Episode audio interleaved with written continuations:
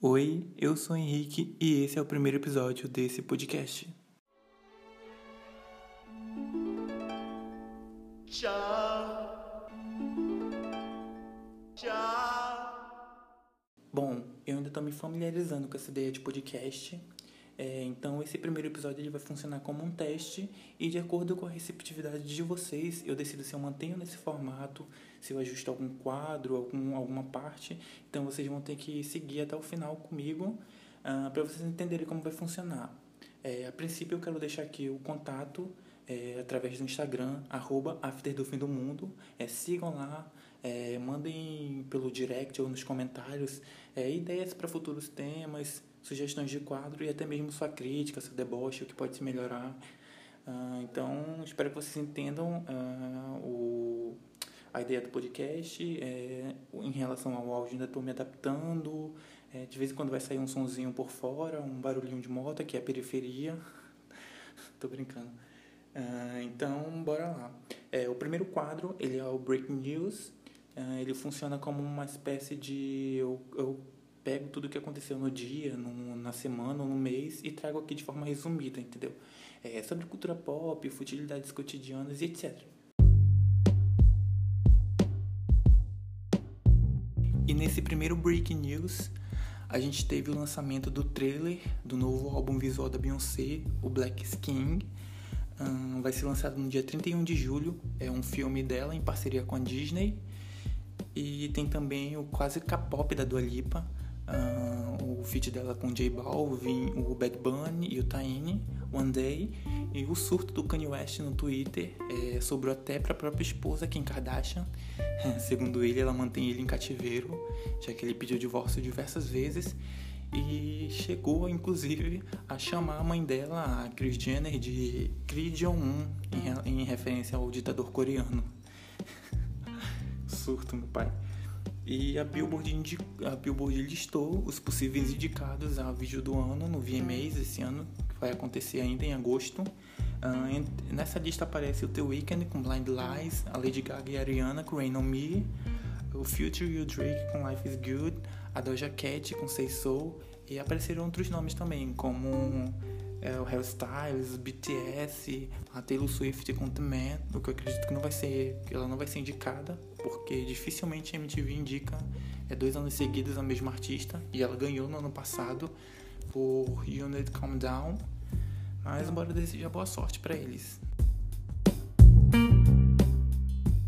Então, o tema de hoje é Eras Controversas do Pop. Hoje eu vou dar início a essa série. Vai ter ainda o Art Pop, vai ter o Erótica. Hoje eu vou começar com Reputation da Taylor. Não vai ser uma série assim seguida. Eu vou fazer outros episódios aleatórios ainda. E futuramente eu, eu dou continuidade dessa série. Hoje eu vou começar com Reputation. Estou aqui com, meu, com minha edição física em mãos. A edição brasileira simples. E ele é um álbum controverso porque ele significa um novo capítulo uh, na vida da Taylor Swift, uh, num momento trágico uh, e dramático que ela passou naquele inferno astral de 2016 e a reviravolta dela é, com esse álbum. Então, bora lá. Reputation, ele é o sexto álbum de estúdio da Taylor ele foi lançado em 10 de novembro de 2017 através da Big Machine. Ele é o último álbum dela por essa gravadora. Ele retrata a tentativa de assassinato da sua imagem pública a partir da briga com Kanye e da exposição pública da artista pela mídia. Antes de a gente começar a falar dessa era controversa da Taylor, a gente tem que voltar para o dia 13 de setembro de 2009, exatamente no VMA daquele ano, quando a Taylor ganha o prêmio de melhor vídeo feminino por You Belong With Me é uma categoria disputada pela Lady Gaga e pela Beyoncé. E eis que o Kanye West interrompe o discurso de agradecimento dela e diz que quem merecia levar aquele prêmio era a Beyoncé. Aí, a partir daí, cria-se uma rivalidade em torno deles dois. É, ele é convidado a se retirar da, da premiação. É, posteriormente, ele pede desculpa para Taylor e aí eles se acertam. Ela, inclusive, é, escreve uma música para ele e inocenta ele, dizendo que todo mundo é capaz de errar e até então a gente achava que estava tudo bem, eles tinham feito as pazes e estava tudo ok. É, até o lançamento do single Famous do Kanye em abril, no dia 1 de abril. E nesse single, a primeira estrofe diz o seguinte: Eu acho que Taylor e eu deveríamos transar, porque eu fiz essa vadia famosa. E a partir daí cria-se uma bola de neve. Uh, a equipe dela manda o um comunicado é, criticando o teor misógino da música, né? É óbvio. E ele vai pro Twitter, ele diz que a Taylor deu o aval para ele numa ligação, que ela consentia a música, inclusive elogiou. E, obviamente, o, o, o fandom da Taylor é, descartou essa possibilidade, né? Isso era inviável pensar nisso. Até que a esposa dele, a Kim Kardashian, no dia 17 de julho de 2016, exatamente no dia da cobra, ela posta a, a ligação no Snapchat dela, é totalmente editado, né? O Snapchat dele tem um limite de, de vídeo, né? de, de duração do vídeo, e ela posta totalmente editado, é, dando a entender nos vídeos que a Taylor consentiu sim e meio que deu a bênção para a música, desejando sucesso e etc. A partir daí, cria-se uma espécie de cancelamento é, universal na internet. E aí uma, uma espécie de webbullying com ela. Se você entrava no Instagram dela, era puro emoji de cobra em todas as fotos. É, e aí ela faz um último post no, no Instagram é, pedindo para ser excluída dessa narrativa que ela não pediu para fazer parte desse jogo de marketing. E a partir daí ela simplesmente some. Ela some dos áudios públicos e da mídia. Então ela só reaparece quase um ano depois para lançamento do lead single do álbum Reputation, que é Look What Made Me Do, no dia 25 de agosto. Mas antes de lançar esse primeiro single, ela simplesmente apaga todo tipo de, de postagem na bio do, do site dela, ela promove um verdadeiro blackout. É, diferente de outras eras, quando a Taylor marcava uma data e fazia uma live e anunciava totalmente, essa era a era Reputation, ela foi totalmente o inverso disso. Ela não anunciou nada, ela não marcou data, ela simplesmente promoveu um blackout, apagou qualquer tipo de informação do site dela, apagou inclusive a foto do, perfil, é, do Instagram, de todas as redes sociais que vocês, que vocês possam imaginar. E aí ela dava início ao lançamento de um teaser de um rabo que não se sabia se o certo se era de cobra, se era de dragão. Inclusive eu, louco do ácido, né, achava que era de dragão. E aí no segundo dia ela posta o corpo do, do bicho e no terceiro dia ou, finalmente a cabeça da cobra, né? Uma cobra meio raivosa. E aí é, no dia 25 de agosto ela lança finalmente o primeiro single do álbum, uh, Look What You Made Me Do, e dois dias depois o clipe. É, o álbum ele não foi lançado nos aplicativos de streaming, porque a Taylor estava em processo de briga com a Apple Music, com o Spotify, porque ela cobrava é, que, esses, que esses aplicativos é, pagassem é, valores mais justos para os compositores, para os produtores e para os artistas que estavam começando e também para os consagrados, né? É, e aí ela, ela, a ideia da, da era Reputation era deixar que a música falasse por si só. Então, basicamente, não teve nenhum tipo de entrevista, nenhum tipo de coletiva de imprensa para falar sobre a música, sobre o álbum. A música tinha que falar por si só. E eu acho que esse é um dos motivos pelo qual levaram a ao baixo desempenho do álbum. Em, desculpa, em relação aos charts. A gente teve o, o Look What Me Do alcançando o número 1 na Hot 100. Posteriormente teve o For número 4 e Delicate número, número 12, se eu não me engano. E outras músicas que chartearam. Mas a gente sentiu falta dessa, dessa divulgação, embora isso seja a característica da era, né? não das caras. E foi basicamente isso do início ao fim ela não deu as caras para falar em nenhum momento do álbum. Tudo que a gente foi entender foi durante a turnê, que veio meses depois, em que ela encarnava uma, uma, uma garota má, né? Essa, essa cobra que a, mídia, que a mídia criou dela, né? Na briga com Kanye West, ela encarnou isso, assumiu como se fosse um alter ego para a turnê, e durante toda essa era foi isso.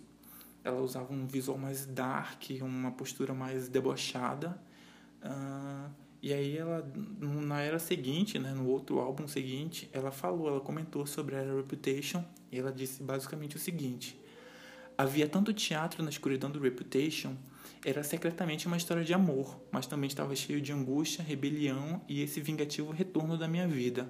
Lover, meu atual álbum, acabou sendo o, o álbum que eu não estava respondendo ninguém. Então, é, eu acho que um dos principais pontos que a Taylor tem como descaso do álbum é pelo fato dele não ter sido é, não ter sido premiado com Grammy. Ele foi indicado apenas em uma categoria de Best Pop Vocal Album, se eu não me engano, e ele não ganhou. E, inclusive isso é mostrado no documentário que foi lançado posteriormente. Ela é um pouco angustiada com a falta de indicação do álbum, porque esse álbum ele não foi, ele não foi mandado para avaliação crítica. Quando o artista faz um álbum, ele manda, né, antes de ser lançado, para uma banca de jurados, né, para umas avaliações de revistas, de sites especializados em música, e o da Taylor não foi mandado. Ele só foi, ele só chegou nessa bancada, nesses sites, junto com, com, com o público, quando foi disponibilizado para o público. E como todo álbum, a Taylor ela sempre deixa um, um, um texto, um prólogo de início, né, para fazer uma análise da era. E da era Reputation não foi diferente. E eu vou ler alguns trechos aqui é, que eu acho que deixa bem claro toda a ideia e a característica que ela queria é, no desenvolvimento dessa era. Começa, começa assim: Aqui está algo que eu aprendi sobre as pessoas. Nós pensamos que conhecemos alguém, mas a verdade é que só conhecemos a versão deles que eles decidiram nos mostrar. Conhecemos nossos amigos de certa forma, mas não os conhecemos do jeito que seus amantes os conhecem. Da mesma maneira como seus amantes nunca os conhecerão, da mesma forma que você os conhece como amiga. Suas mães os conhecem de forma diferente dos seus colegas de quarto, os quais os conhecem diferente da maneira dos seus colegas de trabalho. Podemos ouvir boatos sobre uma pessoa e acreditar que sejam verdadeiros, Podemos um dia conhecer a pessoa e nos sentir idiotas por acreditar nas fofocas. Estive no olho do público desde os 15 anos de idade. No lado bonito e adorável disso, tive muita sorte em fazer música para viver e olhar para uma multidão de pessoas amorosas e vibrantes. Do outro lado da moeda, meus erros foram usados contra mim, meus problemas amorosos foram usados como entretenimento e minha composição foi trivializada como excesso de compartilhamento. Quando este álbum for lançado, os blogs de fofoca explorar, explorarão as letras, procurando homens para atribuir a, a cada música, como se a inspiração para a música fosse tão simples e básica como um teste de paternidade. Haverá exibições de slides de fotos apoiando cada teoria incorreta, porque é 2017, e se você não viu uma foto é porque não aconteceu, certo? Deixe-me dizer de novo, e mais alto para aqueles lá atrás. Achamos que conhecemos alguém, mas a verdade é que só conhecemos a versão deles que eles escolheram para nos mostrar. Não haverá outra explicação, haverá apenas reputação. Reputation ele provoca é, duas sensações distintas nos fãs da Taylor. Tem o primeiro grupo, que são os fãs saudosistas que esperam a qualquer custo que ela volte para o country do começo da carreira, e o segundo grupo que acompanha a evolução do artista, quando o artista se promove aí em busca de algo novo e esse segundo grupo ele embarca nessa ideia do artista. E o Reputation ele tem esse diferencial na discografia da Taylor porque ele é um álbum estranho, ele é um álbum escuro, ele é um álbum é, de angústia. Então ele é construído em cima de metáforas. Então ele fala de sexo, ele fala de compromisso, ele fala de companheirismo, de amizade, de traição, de vingança, é, tudo baseado em metáforas. Então, essa personagem que foi criada para Reputation não é a Taylor Swift da vida real. É um personagem, é um alter ego que ela assumia para tra tratar desses assuntos. Então, quando ela viveu aquele inferno astral de 2016 e as reviravoltas da vida naquele momento, ela precisava deixar isso passar. E isso foi feito em forma de música. Por isso que é, uma, é um álbum obscuro, por isso que é uma era controversa. E, inclusive, a própria, eu acho que não se sente bem tanto que a gente não vê ela é, ter esse, esse, essa aproximação tanto quanto ela tem dos outros álbuns. É, os outros álbuns mais claros e mais introspectivos até. E eu acho que mais fofos e carinhosos. Tinha um lance do, do, do, do, das indiretas, mas não era algo tão obscuro quanto Reputation é. Então, é, esse foi o nosso tema de hoje, de Eras Controversas do Pop. É, posteriormente, é, vai ter sobre a arte pop e a era erótica e outras. É, não vão ser seguidas, vão ser aleatórias. Vocês podem deixar as opiniões de vocês em relação a Taylor e a Era Reputation no, no, no Instagram. Vocês podem mandar por direct ou até mesmo nos comentários. é, que eu vou trazer aqui como feedback, ou então eu posso responder vocês por lá mesmo. É, agora a gente vai pro Tá na Pista. O Tá na Pista vai ser aquele quadro que todo podcast tem de indicação. E hoje eu quero começar com duas, duas simples indicações. A primeira é sobre um filme que eu vi há algumas semanas chamado Vivarium. É um filme de 2019 e ele fala sobre. Ele trata daquele sonho de vida americano, né? Que muitos brasileiros têm em comum. Acho que a grande maioria dos jovens brasileiros tem em comum. Que é sobre você conquistar a sua casa própria, o trabalho dos sonhos até o final da vida. E ele faz muito uma reflexão de autoanálise, de individualismo, é, de marasmo e de comprometimento com, com o outro, né? em relação ao casamento, à vida própria. Então eu acho que serve muito, embora seja um filme de ficção, serve muito como análise para nossa nossa geração. E a outra indicação que eu tenho para fazer é a música nova da Zara Larson, Love Me Land. Não sei se é o lead single da nova era, mas bora lá tacar de na lenda. Então essas são as minhas duas indicações, ok? E no Mete a Boca de hoje, a gente tem uma reclamação de um cliente para uma lanchonete. Ele diz o seguinte: Acabo de fazer o primeiro e último pedido com vocês. Pedi uma pizza caipira e, na observação, metade portuguesa. A pizza veio somente caipira e pediu refrigerante de um litro. O que é isso que vocês mandaram? Coca-Cola em saco? Pelo amor de Deus, ridículo de quem teve essa ideia absurda de abrir um refrigerante sem o meu consentimento. Primeira e última vez, e com certeza irei repostar isso. Bom, para quem não sabe, aqui em Manaus a gente tem um costume, pelo menos antigamente, tinha um costume de servir o refrigerante de um litro, aquele que vinha na garrafa de vidro, em saco, em saco, aqueles sacos pequenos, né? E aí, quando você não tinha garrafa, você levava, você pedia no saco. Eu acho que esse cliente aqui ainda não está habituado aqui aos hábitos manauaras. E do norte, eu acho que isso é uma, uma muito comum aqui no norte. Bom, Primeiramente, eu quero agradecer se você chegou até aqui, até o final comigo. Uh, é, quero pedir desculpa se eu deixei de falar alguma coisa, se eu gaguejei. Alguma parte deve ter ido mais baixa que outra.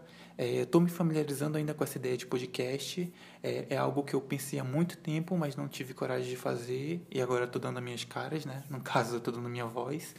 Então, eu peço que vocês me acompanhem. É, meu Instagram é Esquizo. E muito obrigado por ter ouvido até aqui.